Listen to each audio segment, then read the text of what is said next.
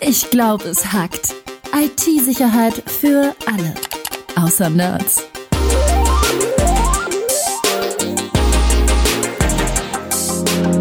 Mit Rüdiger Trost und Tobias Schrödel. Hi Tobi. Hi Rüdiger.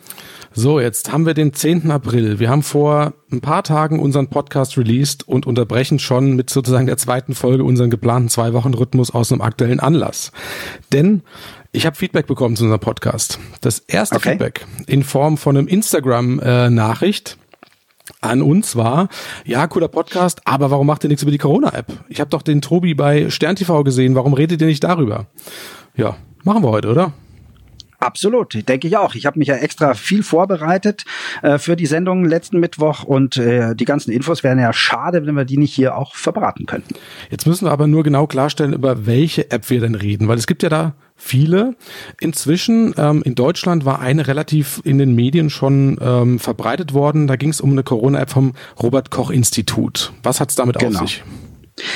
Ähm, das Robert Koch Institut möchte gerne eine App haben, mit der man Infektionsketten frühzeitig äh, unterbrechen kann. Also, dass man rechtzeitig gewarnt wird, dass man mit einer Corona- äh, oder Covid-19 positiven Person äh, in Kontakt stand und dann möglichst sich zurückziehen kann und nicht andere anstecken kann. Jetzt muss man eins vielleicht dazu sagen, ähm, vor wenigen Tagen, nämlich am Dienstag war das, äh, hat das Robert Koch Institut eine App auf den Markt gebracht und alle Welt rief, ah, die Corona-App ist da.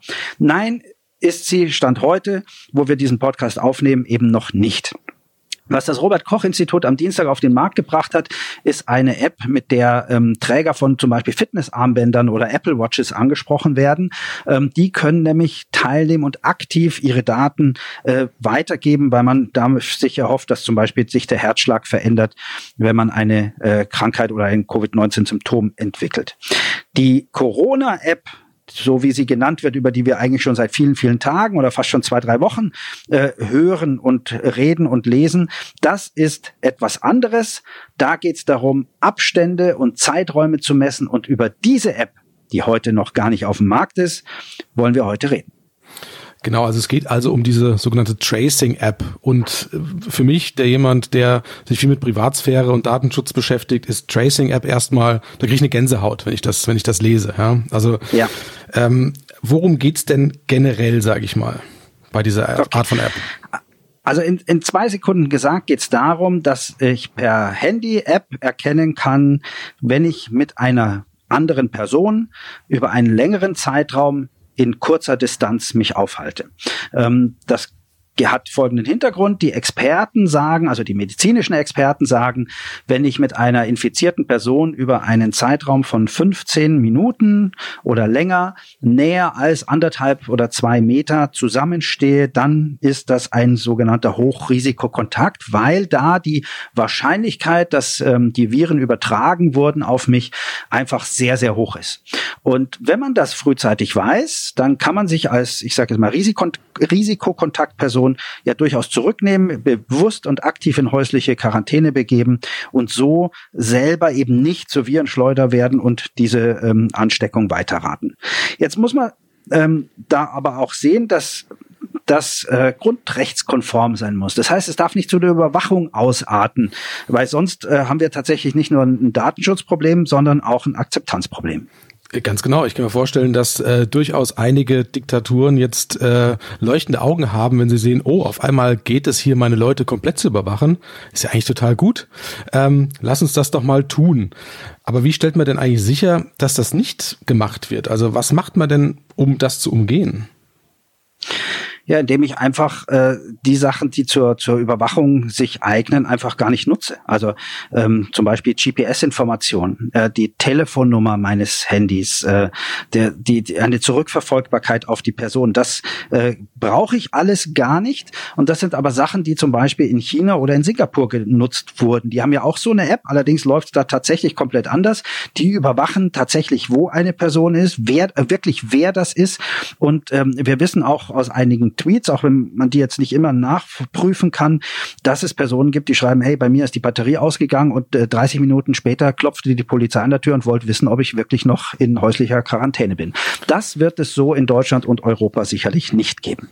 Ja, dein Wort in äh, Gottes Ohr, sage ich mal, weil ähm, das ist natürlich das Horrorszenario, was es am Ende zu verhindern ja. gilt. Ja, jetzt äh, haben wir von China und Singapur gesprochen. Österreich hat auch schon eine App gelauncht, ne? Genau, Österreich, das Rote Kreuz in Österreich hat äh, so eine App schon schon äh, vor ein paar Tagen rausgebracht. Die machen das ein bisschen anders und meines Wissens wird diese App auch gerade noch ein bisschen überarbeitet. Ähm, ich, so wie ich es verstanden habe, muss man dort aktiv äh, Kontakte eintragen. Also ich, wenn wir uns jetzt treffen würden, dann schreibe ich das da rein. Ähm, und äh, das ist natürlich relativ, äh, ja, ich sag mal, aufwendig und äh, auch fehleranfällig, weil ich dann natürlich nicht mitkriege, wenn äh, jemand in der in der Supermarktschlange länger hinter mir steht.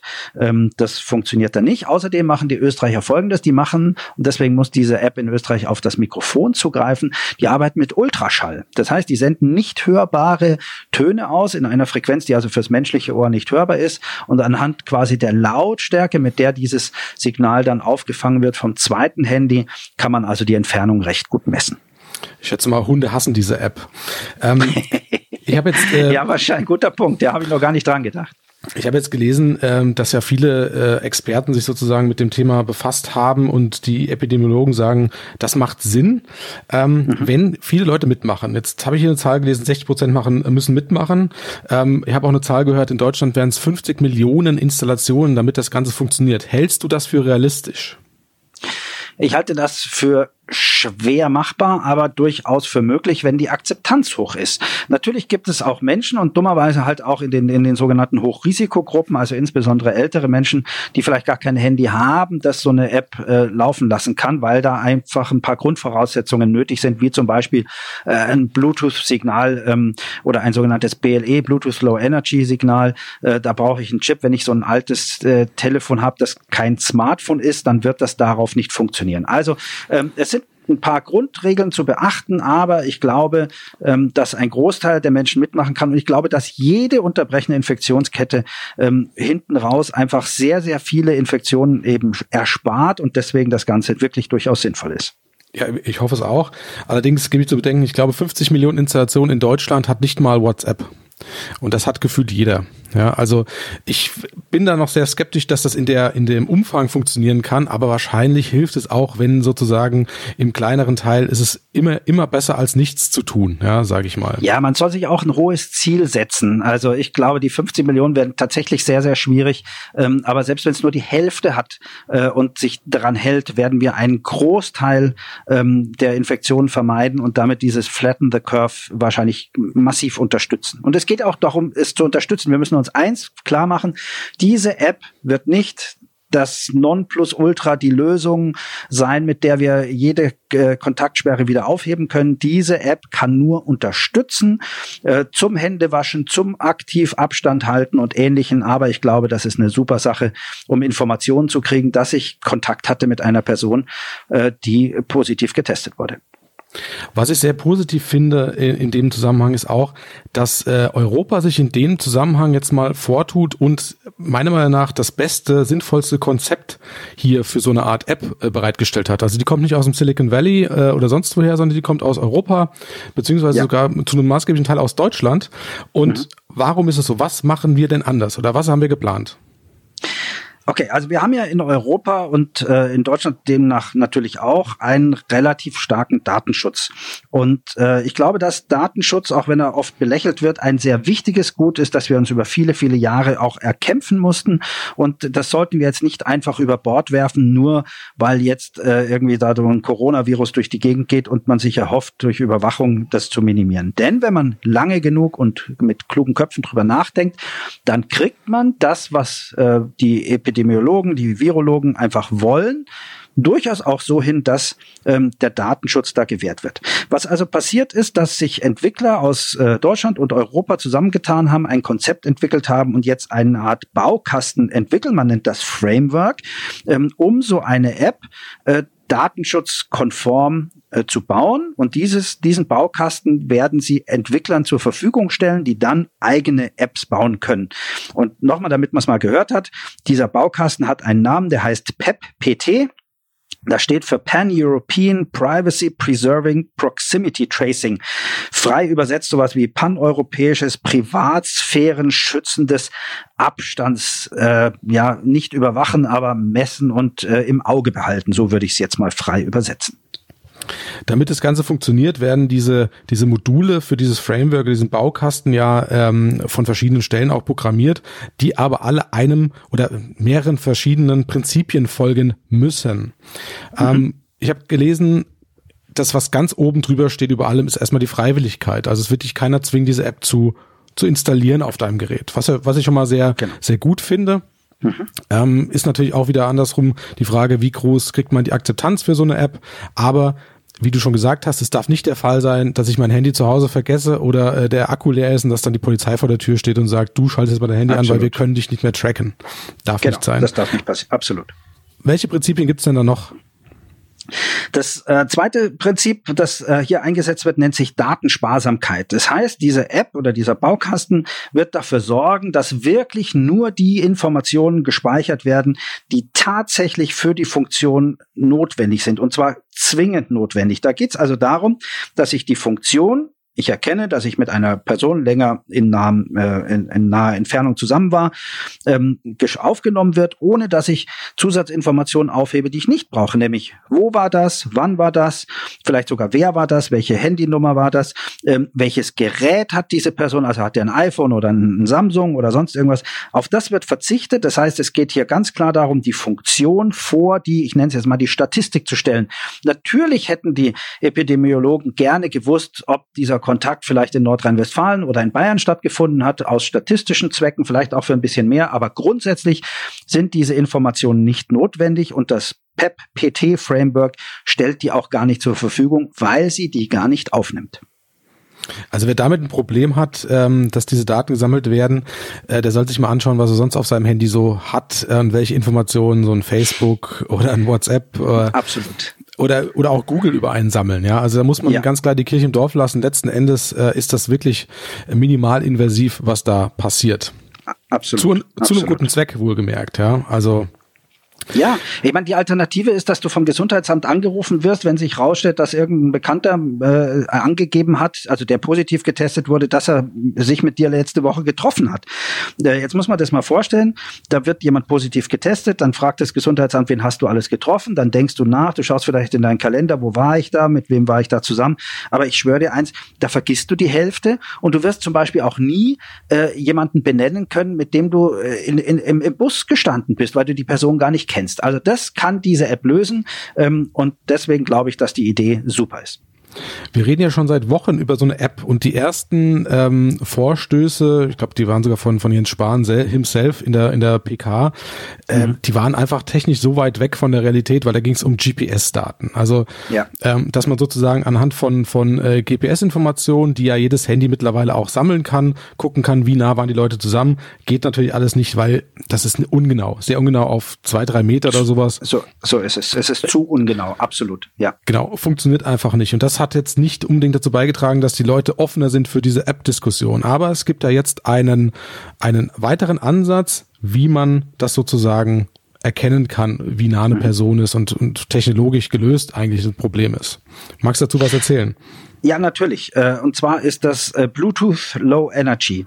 Ähm, vielleicht auch ein Satz davor, weil du gerade GPS genannt hast. GPS ist nicht nur äh, für diese Art der, der Entfernungsmessung zu ungenau. Es hat auch ein ganz anderes Problem, einfach mal rein praktisch.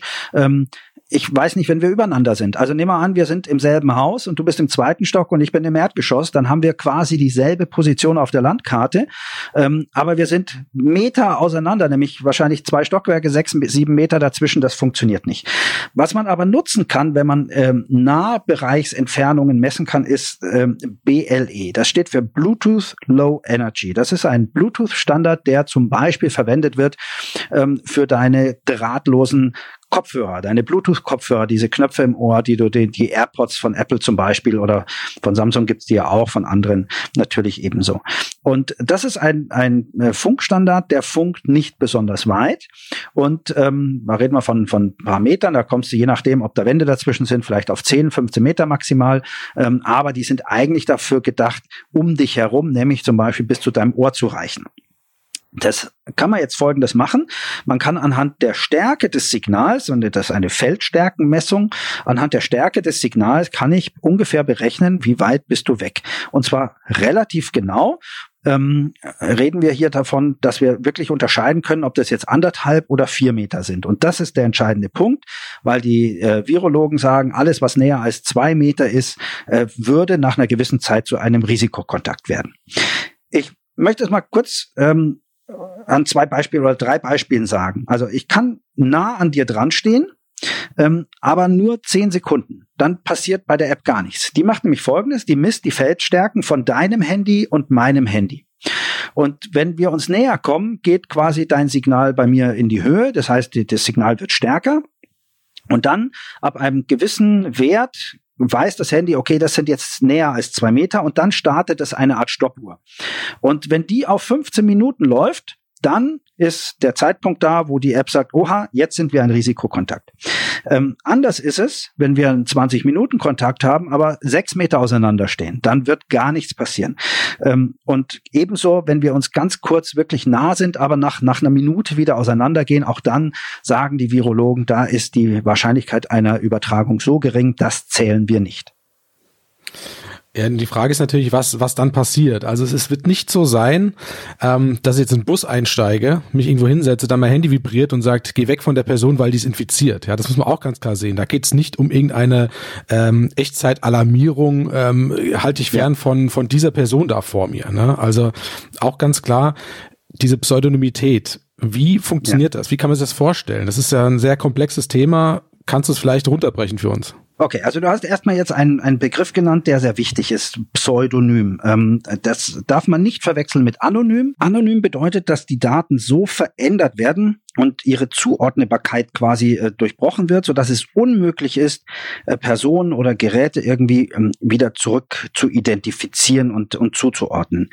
Pseudonymisierung hingegen ersetzt meinen Namen, meine Telefonnummer oder meine Seriennummer durch zum Beispiel einen Code, was eine Identifizierung entweder auch ausschließt, ähm, das ist hier wahrscheinlich in, in hohem Maße der Fall, oder zumindest extremst erschwert.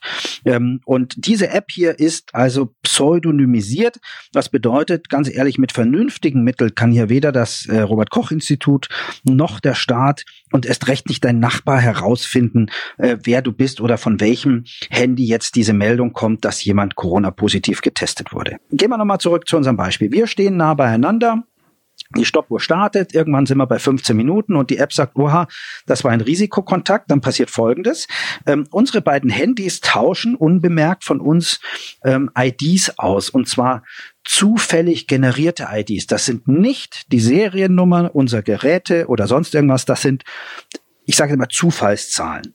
Äh, und wichtig ist auch, dass diese Zufallszahlen, die unsere Geräte haben, alle paar Minuten, also alle 15 Minuten ist im Gespräch, wechseln. Das heißt, wir haben auch nicht äh, über die Dauer der Installation dieser App immer die gleiche ID, denn das wäre zum Beispiel, ähm, damit sind wir wieder bei Pseudonymität, eine Möglichkeit unter Umständen zurückzuvollziehen, wer denn wer war. Diese IDs die wir austauschen, also ich krieg deine und du kriegst meine, werden dann verschlüsselt auf unseren Geräten gespeichert. Das heißt, jede App meinem Gerät und auf deinem hat zwei Listen, nämlich eine Liste, wo sie sich merkt, welche IDs, welche Zufallszahlen ich selbst generiert habe und eine zweite Liste, da stehen die IDs drinnen mit den Personen, mit denen ich länger als 15 Minuten näher als zwei Meter zusammengestanden habe. Aber ich weiß nicht, und das ist ganz wichtig, wann das war und wo das war, wer das war oder welches Gerät diese Person hatte. Ich habe also nur eine Liste mit meinen IDs und mit den IDs, wo ich einen sogenannten Risikokontakt hatte. Und wie kommen wir jetzt zu dem, zu dem Fall, wenn jetzt jemand positiv auf Covid-19 getestet wurde? Wie kriegt meine App oder mein Handy oder ich das mit überhaupt? Also da gibt's mehrere Ideen dahinter. Ähm, zum Beispiel könnte es sein, dass ein Arzt das in die App einträgt, beziehungsweise ein Arzt, der dich testet und dann den positiven Befund weitergibt an dich, äh, dir einen, einen Barcode oder QR-Code oder sowas gibt, mit dem du dann quasi deine App auf äh, informieren kannst, dass du positiv getestet wurdest. Das ist ganz wichtig und hat äh, einfach den Sinn, dass nicht Vollidioten sich einen Spaß machen und einfach sagen, ha, ich bin positiv und dann plötzlich alle ihre Kontakte gewarnt werden äh, und sich dann in häusliche Quarantäne begeben, am Schluss noch ihrem Arbeitgeber sagen, ich muss zu Hause bleiben, ich kann nicht arbeiten, ähm, nur weil irgend so ein Vollidiot sich einen Spaß macht. Das gilt es zu verhindern und deswegen ähm, wird das wahrscheinlich so sein, dass man äh, über den Arzt einen, einen Code bekommt, äh, mit dem man quasi diesen Trigger dann, dann setzen kann. Ja, das heißt also, an alle Geräte, die irgendeine ID von mir gespeichert haben, bekommt dann, kommt dann eine Push-Nachricht letzten Endes.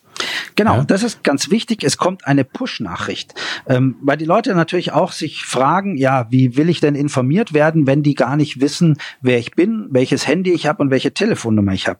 Äh, eine Push-Nachricht geht ein bisschen anders. Die funktioniert sogar ohne SIM-Karte. Das heißt, ich brauche in meinem Telefon nicht mal eine, eine Telefonnummer und eine Anmeldung im, im, Telef im Mobilfunknetz. Ähm, solange ich bei mir zu Hause im WLAN bin oder woanders im WLAN bin, würde das genauso funktionieren. Ähm, so, wie erreiche ich dich jetzt? Ähm, da gibt's äh, eine, eine clevere Idee, die sich die Informatiker ausgedacht haben.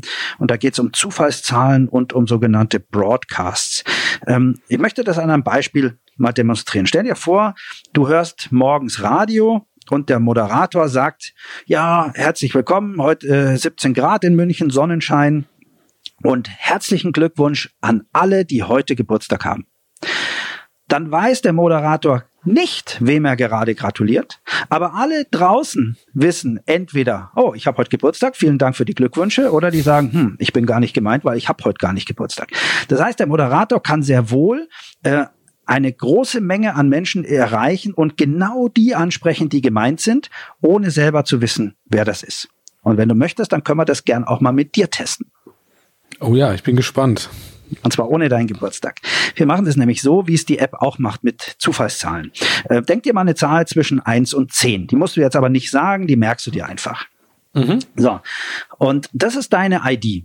So, jetzt treffen wir uns. Wir bleiben obwohl es jetzt nicht gemacht werden soll, wir bleiben trotzdem mal länger als 15 Minuten in näherer Umgebung von zwei Metern, dann fangen unsere Handys an, diese IDs auszutauschen und die, die Zahl, die du dir gerade ausgedacht hast, steht dann, ohne dass ich sie sehe, aber die steht in meiner App verschlüsselt abgespeichert wir gehen wieder auseinander. Drei Tage später äh, ja, fühlst du dich schlecht, hast Fieber, gehst zum Arzt, wirst positiv getestet und trägst das dann in deine App ein.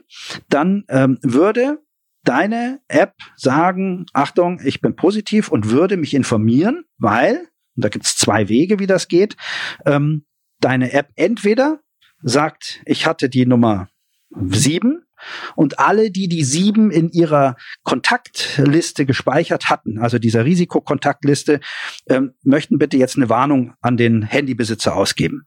Man kann es auch andersrum drehen. Also äh, das Handy der äh, positiv getesteten Person schickt nicht seine eigene ID weg, sondern ähm, die andere Liste. Also es sind ja zwei gespeichert. Ähm, und zwar die mit den gespeicherten Risikokontakten, die man selbst hatte. Und die werden dann gezielt angesprochen. Also einfach gesagt, entweder läuft das so, dass man, dass man nachsehen soll, ob man Kontakt mit ID Nummer 7 hatte oder es läuft eben andersrum, dass das heißt, Achtung, wenn du selbst mal die ID 5, 14 oder 23 warst, dann hattest du kürzlich einen Risikokontakt. Wichtig ist aber, dass in, in, in keinem Fall erfährst du, äh, wann, wo oder mit wem das war. Also da gibt es zwei Möglichkeiten, die haben so oder so Vor- und Nachteile, aber spielt im Endeffekt keine Rolle, wie rum das ist. Hattest du die sieben? Äh, ja, ich hatte tatsächlich die sieben, ja. das, ist, das ist statistisches Mittel. Viele Leute wählen die sieben. Aber in dem Fall hätte ich tatsächlich, ähm, ohne dass ich es gewusst habe, ich habe jetzt quasi nur geraten, aber den Treffer gelandet. Äh, spielt aber keine Rolle. Diese Zufallszahlen, die da generiert werden, die sind so groß, dass die Chance, dass man die errät, praktisch null ist. Also wir reden hier von einem, einem, einem Zahlenbereich, der zig Milliarden mal so groß ist wie die Anzahl der, der Bewohner auf der Erde. Das Ganze muss ja irgendwo zentral zusammenlaufen. Das heißt, es reicht ja nicht, wenn die Daten nur auf meinem eigenen Gerät liegen. Wie schaut das denn aus? Also ich aus Datenschutzbedenken, was ist jetzt da das Thema, wenn es einen zentralen Server gibt, auf dem all diese Informationen zusammenliegen, kann das nicht jemand auch dann irgendwo auswerten und sagen, okay, wer hat sich mit wem getroffen? Ähm, weil du meinst, dass da die Liste hochgeht, wen man jetzt informieren muss, beziehungsweise wer sagt, guckt mal nach, ob ihr die, die ID genau. XY in der Liste habt. Ähm, also ja, es wird einen zentralen Server geben. Äh, wichtig ist, dass das sind zwei Dinge. Zum einen, der kriegt ja nur IDs mitgeteilt. Und da sich deine ID ja alle 15 Minuten ändert, ist das völlig wurscht. Also es ist eigentlich praktisch nicht nachvollziehbar. Das zweite ist, man kann diesen Server ja an eine vertrauenswürdige Stelle stellen. Das könnte das Robert Koch Institut sein. Und noch viel besser ist es, wenn der nicht nur an einer vertrauenswürdigen Stelle steht, sondern wenn der auch überprüfbar ist. Wenn also zum Beispiel Menschen vom Chaos Computer Club zum Beispiel ähm, dahin gehen können und sich angucken können, wie ist der konfiguriert, wie ist der programmiert. Also das sind durchaus Dinge, die kann man, ähm, kann man klären. Viel wichtig ist aber, da möchte ich nochmal kurz zurückspringen, was passiert denn, wenn du eine Information bekommst? Also äh, da, ich hatte Risikokontakt mit einer äh, Corona-infizierten Person, dann muss man sich ja richtig verhalten. Genau, und äh, da spielt natürlich wieder das Thema der Freiwilligkeit eine Rolle, ja. Also ich kann mir ja überlegen, möchte ich die App installieren, möchte ich da teilnehmen oder nicht. Und wenn ich jetzt so eine Push-Mitteilung bekomme, dann ist das natürlich auch alles freiwillig. Da muss ich mich natürlich auch entsprechend verhalten. Also was könnten das für Beispiele sein? Ich bekomme jetzt so eine Push-Mitteilung und sagt hier, du hattest Kontakt mit einem Risikokandidaten letzten Endes. Ähm, ich krieg nicht gesagt genau, wann das war oder wer das war natürlich, aber ich weiß jetzt, okay, ich könnte gegebenenfalls infiziert sein. Was tue ich? Ja, wir machen das, was uns jetzt geraten wird, um diese Ketten zu unterbrechen. Wir begeben uns in häusliche Quarantäne, achten darauf, dass wir möglichst wenig Kontakt haben zu anderen Personen, auch in der eigenen Familie. Und ich achte auf meine Symptome. Vielleicht, wenn ich einen Hausarzt habe und ich den erreichen kann, sage ich ihm schon mal Bescheid, dass das der Fall ist, dass er oder sie vorgewarnt ist. Ähm, und man könnte auch darüber nachdenken, dass solche Personen dann möglicherweise eine, eine Bevorzugung bei der Testung bekommen, weil hier ja klar nachgewiesen ist, hier war jemand in einem Risikokontakt ähm, mit einer infizierten Person. Also die Wahrscheinlichkeit ist dann doch recht hoch ähm, und dann kann man sich dementsprechend verhalten. Aber du sagst richtig, und das ist ganz entscheidend, es geht hier um die Freiwilligkeit. Und ich hoffe wirklich, dass die Menschen, die sich die App auch draufspielen, ähm, sich dann auch daran halten. Aber jetzt ist das ganze System natürlich auch fehleranfällig. Also du hast es schon erwähnt, es gibt natürlich auch bestimmt Leute, die es ausnutzen wollen oder fälschlicherweise Informationen eintragen wollen. Aber es gibt ja auch noch so ein paar technische ähm, Dinge, die das Ganze so ein bisschen äh, schwieriger machen. Also ich denke da beispielsweise an diese ganze Bluetooth-Thematik. Ja tatsächlich also, ein Problem. Also ähm, was ich auch festgestellt habe für die Demonstration bei Stern TV, wo ich das ja mit mit Schaufensterpuppen mal gezeigt habe, es kommt massivst drauf an, was du für ein für ein Handy hast. Also zum Beispiel war das dieses BLE-Signal war bei einem iPhone XR deutlich stärker als bei einem iPhone 6 und ein Samsung S9 hat äh, nicht regelmäßig gesendet, sondern äh, nur mit Zeitabständen. Das kann sicherlich die App lösen. Aber auch da war die Signalstärke in der gleichen Entfernung eine andere. Also das sind Sachen, die wird diese App äh, lernen müssen. Es gibt auch so Sachen, was weiß ich, je nachdem, wie du dich drehst. Hast du das Handy in der Tasche und stehst mit deiner ganzen äh, Körperfläche zwischen den zwei Geräten, dann minderst du natürlich auch das Signal. Äh, als was ganz anderes, als wenn du die zwei Handys auf dem Tisch direkt nebeneinander liegen hast. Also das heißt für mich, wenn ich jetzt mit jemandem rede, ähm, wir beide haben das Handy in unserer ähm, hinteren äh, Hosentasche, dann ist das Signal natürlich schlechter, weil es einmal durch unsere Körper durch muss. Genau. So ist es. Ja, obwohl mein Körper natürlich sehr schlank und, und dünn ist sozusagen. ich ja. wollte jetzt ähm, nix sagen, Rüdiger, aber der geht's dir wie mir hier. Ähm, aber das könnte ja heißen, dass die App das auch falsch interpretiert und sagt, okay, die waren jetzt ähm, sechs Meter auseinander, oder? Ja, so krass ist es nicht. Ich glaube, dass ähm, diese App auch lernen wird. Wir werden mit künstlicher Intelligenz diesen Algorithmus, der dahinter liegt, auch trainieren. Und je mehr Menschen mit, mitmachen, desto besser wird das sicherlich. Ich denke einfach auch an, an ganz andere praktische Dinge, was diese App eben nicht sehen kann. Ist zum Beispiel, wenn ich im Supermarkt oder bei der Post bin zum Beispiel ähm, und ähm, ja, vor einem Schalter und mir ähm, ist eine Plexiglasscheibe. Die ist sehr dünn, aber die schützt mich und auch die, die, die Dame bei der Post zum Beispiel Beispiel ähm, vor Ansteckung, indem ich sie einfach, ich sage es mal, nicht ansprotzeln kann, wenn ich rede. Ähm, die App muss auch das erkennen und auch da wird es durch künstliche Intelligenz soweit kommen, dass dieser Algorithmus das recht gut macht und äh, möglichst wenig äh, Fehlalarme produziert. Und weil ich gerade das Wort Fehlalarme sage, das ist unter Umständen auch ein Problem, weil was wir ja tracken und wovor diese App warnt, sind Risikokontakte. Das heißt ja nicht, du hast dich angesteckt, sondern, oha, du hattest einen Kontakt, der ist potenziell gefährlich gewesen, du könntest dich angesteckt werden. Jetzt äh, stell dich mir vor, du hast die App installiert und kriegst so einen Kontakt und gehst zwei Wochen in häusliche Quarantäne, ziehst dich zurück, entwickelst aber gar keine Symptome und wirst vielleicht sogar negativ getestet. Dann darfst du wieder raus und machst weiter. Jetzt kriegst du vier Tage später wieder so eine Warnung. Was machst du denn da? Da gehst du wieder in Quarantäne und jetzt stell dir vor, da passiert wieder nichts. Und dann gehst du raus und dann kriegst du den dritten. Ich meine, irgendwann sagst du, weißt du was, leck mich doch am Arsch. Du kannst mich mal, blöde App. Äh, das sind so Sachen, da sind da sicherlich Schwierigkeiten da und ich hoffe ganz einfach, dass man das ähm, ja einfach minimieren kann. Kommen wir vielleicht so ein bisschen zum Fazit. Also ich muss sagen, ich war am Anfang sehr skeptisch, was äh, das Thema Überwachungs-Apps in Anführungszeichen betrifft, weil ich eben dieses Überwachungs Teil äh, gesehen habe. Jetzt habe ich gelernt ähm, durch deine Vorbereitung auch, dass es da durchaus eine intelligente Implementierung gibt.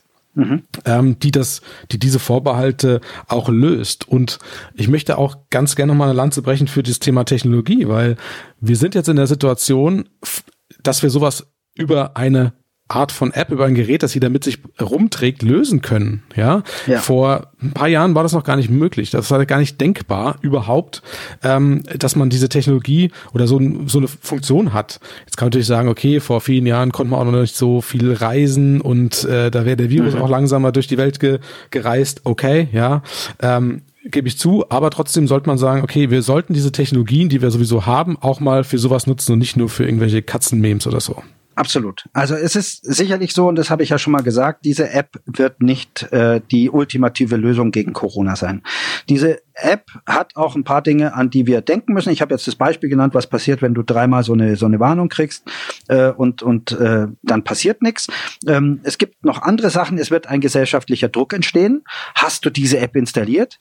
Also auch wenn wir wir reden von Freiwilligkeit, aber ich kann mir durchaus vorstellen, dass es Situationen geben wird, wenn die Restaurants mal oder Cafés mal wieder eröffnet sind, dass einer sagt, ähm, du kommst hier rein, aber zeig mir erstmal, dass du auch die App installiert hast, sonst lasse ich dich nicht rein. Das ist zwar nicht zulässig, aber ich da hat jemand Hausrecht und alles. Also das kann schon auch einen Druck aufbauen. Das sollte nicht oder darf einfach nicht passieren.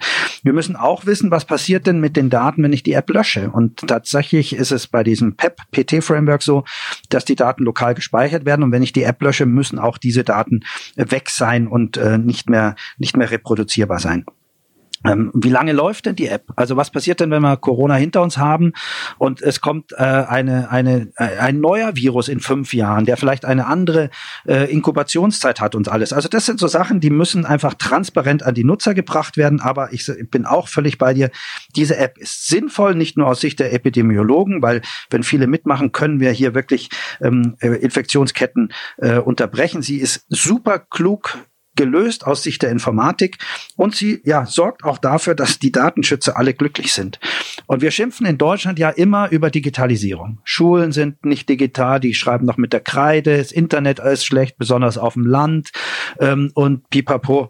Und ganz ehrlich, jetzt haben wir endlich was, was kostenlos ist, was funktioniert, was den Datenschutz betrachtet. Und ich habe echt Angst, dass diese App kaputt geredet wird, bevor wir sie überhaupt ausprobiert haben. Denn ich wäre so froh, wenn ich wieder normal arbeiten darf, wenn ich wieder ins Fußballstadion gehen darf, ins Kino zum Grillen, und wenn da eine App mithilft, diese globalen Ausgangsbeschränkungen, die mit der Gießkanne über uns ausgegossen werden müssen im Moment, wieder zurückzunehmen und dann, ich sag mal, skalpellartig hier Infektionsketten über so eine App herauszufinden, dann wäre es genau das Richtige. Und deswegen würde ich mich total freuen, wenn diese App super gut funktioniert und wenn wirklich viele mitmachen. Ich bin auf jeden Fall dabei. Ja, das unterschreibe ich natürlich so. Ähm, jetzt muss man dazu sagen, wir nehmen heute am 10. April auf, also am Karfreitag die App, von der wir gesprochen haben, die gibt's noch gar nicht. Die kommt im Laufe der nächsten Woche irgendwann raus. Wir haben kein genaues Datum. Ähm, deswegen könnt ihr die App noch nicht installieren. Wenn ihr den Podcast später hört, dann klar, geht in den App Store, ladet sie runter. Ich verlinke in den Show Notes auf jeden Fall nochmal die Infoseite zu der besagten App, wo dann auch dann die entsprechenden Links sein werden. Ja. Abschließend bleibt mir eigentlich nur zu sagen, danke Tobi. Danke Rüdiger.